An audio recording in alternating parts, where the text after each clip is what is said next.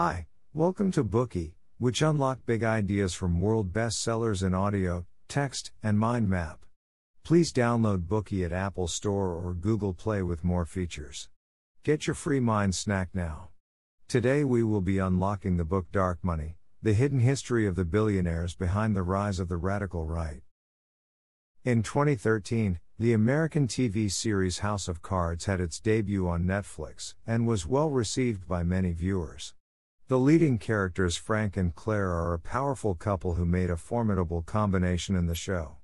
Frank was always moving towards the presidential office. He was surrounded by consortiums and lobbyists. They raised money for Frank and promoted him forward for their own benefit. His wife Claire, unwilling to fall behind, marched towards her role as senator. Her mother, a wealthy old woman, received checks worth millions after she called her billionaire friends together for tea, which paved Claire's way to winning the election. House of Cards demonstrates the intimate relationship between money and power in an entertaining way. Dark Money, the hidden history of the billionaires behind the rise of the radical right, portrays this intimacy through its thorough investigations. In this book, the author Jane Mayer exposes in detail the elite billionaires that are closely linked to American politics and the unknown dark side of American politics, some billionaires are buying political power in secret. These behind the scenes billionaires bypass public investigations, secretly influence Americans' decisions, and manipulate American politics through various foundations and anonymous political groups. Experts on the current trend of American politics point out that there are now three parties in America the Republicans, the Democrats, and dark money.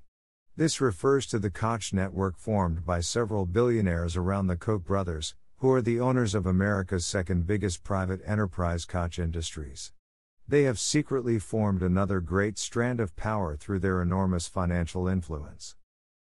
Jane Mayer is an American investigative journalist and staff writer for The New Yorker. She has twice authored books which the New York Times listed as one of the 10 best books of the year. She specializes in investigative reporting on money, power, and politics, which has won her many awards. Among others, she was nominated for the Pulitzer Prize for feature writing twice. Because this book reveals the hidden story that the invisible rich want to keep secret, she has been subjected to various unknown attacks and smears against her reputation.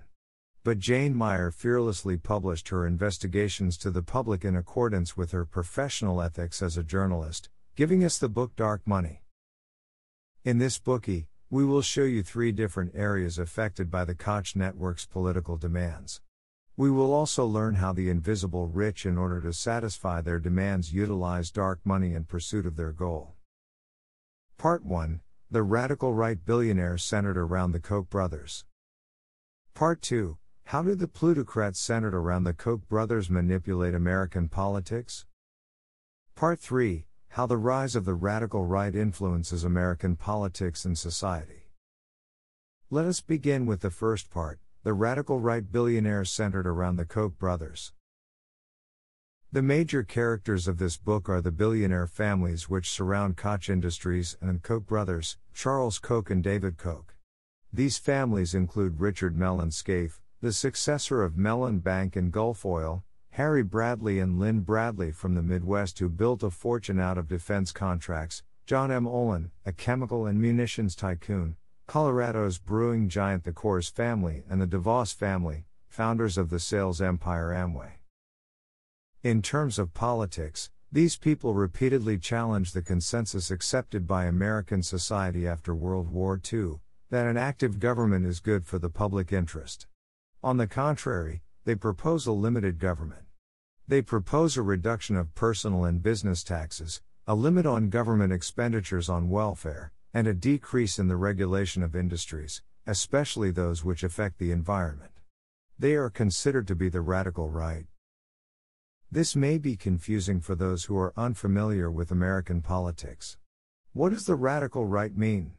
In America, the Democrats are considered the left while the Republicans are considered the right. Since Roosevelt's New Deal in the 30s, the Democrats have proposed that the government should interfere with the market economy and provide more social security and public services. The Republicans believe in allowing the market economy to be unrestrained and defend private properties, emphasize personal striving, propose limits to governmental power, and reduce governmental expenses and social welfare. There is also libertarianism, the political ideology advocated for by many of the major players in this book, which pushes for a more extreme view against government interference.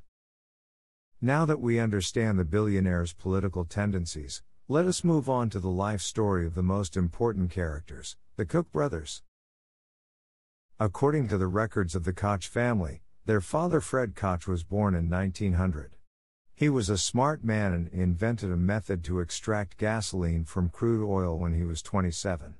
But this method did not immediately make him rich, on the contrary, it brought a lawsuit against him.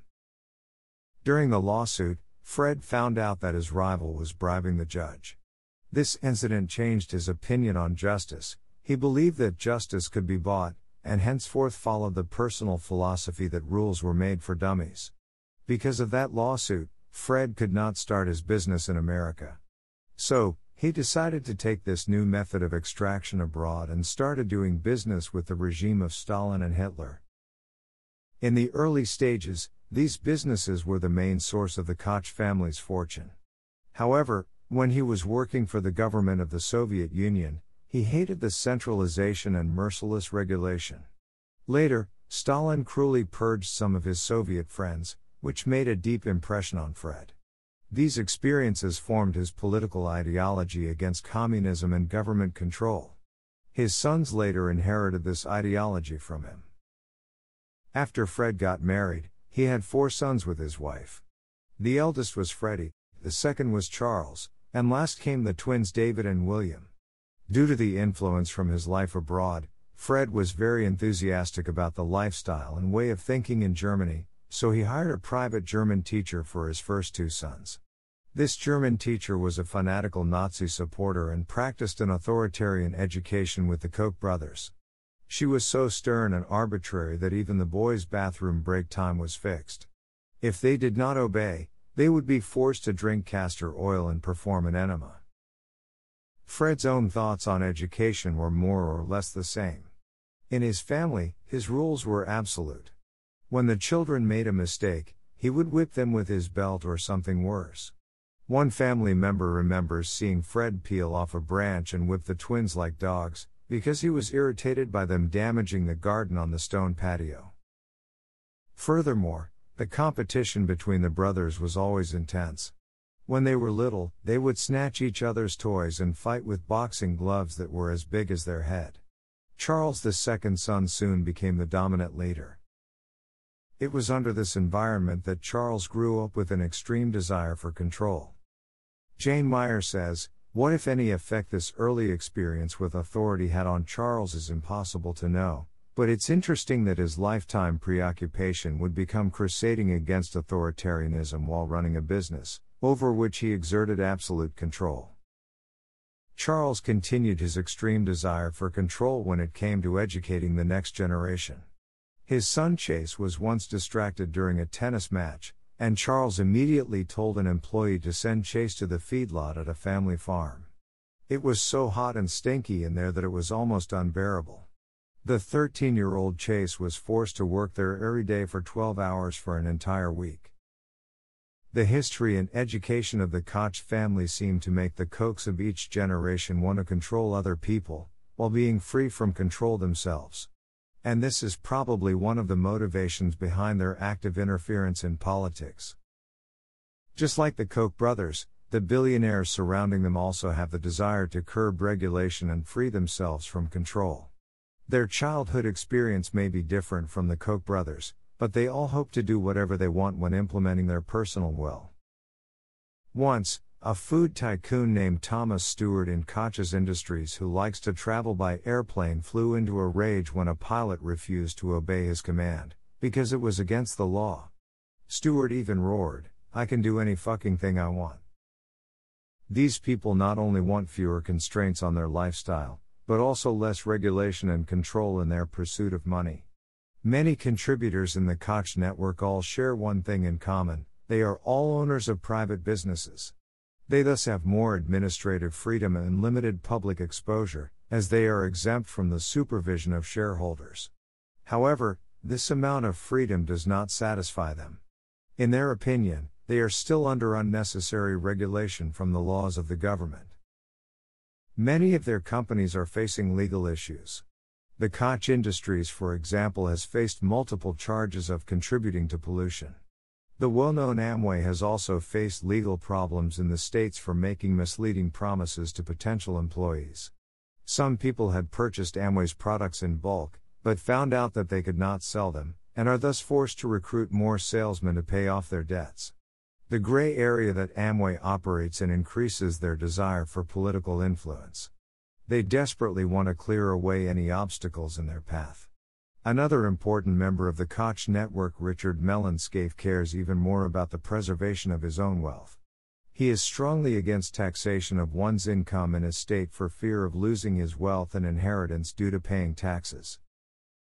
These top billionaires, represented by the Koch brothers, share a common goal that is, to reduce government regulation, get rid of every obstacle blocking their path towards wealth, and preserve their wealth as much as possible. And Charles Koch is the most radical one among them. In his own words, Charles Koch's goal is to tear the government out. And that concludes the first part of our Bookey.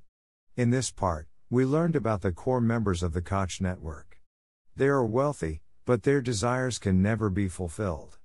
They want to expand their wealth by operating under fewer restraints, they also want their descendants to inherit their wealth without any deductions. These appeals can only be actualized through the control of political power. Politically, they propose libertarianism. The most radical among them, Charles Koch, even made it no secret that his political goal was to tear the government out. Today we are just sharing limited content. To unlock more key insights of world class bestseller, please download our app. Just search for BOOKEY at Apple Store or Google Play. Get your free mind snack now. Dir hat dieser Podcast gefallen? Dann klicke jetzt auf Abonnieren und empfehle ihn weiter. Bleib immer auf dem Laufenden und folge uns bei Twitter, Instagram und Facebook. Mehr Podcasts findest du auf meinpodcast.de.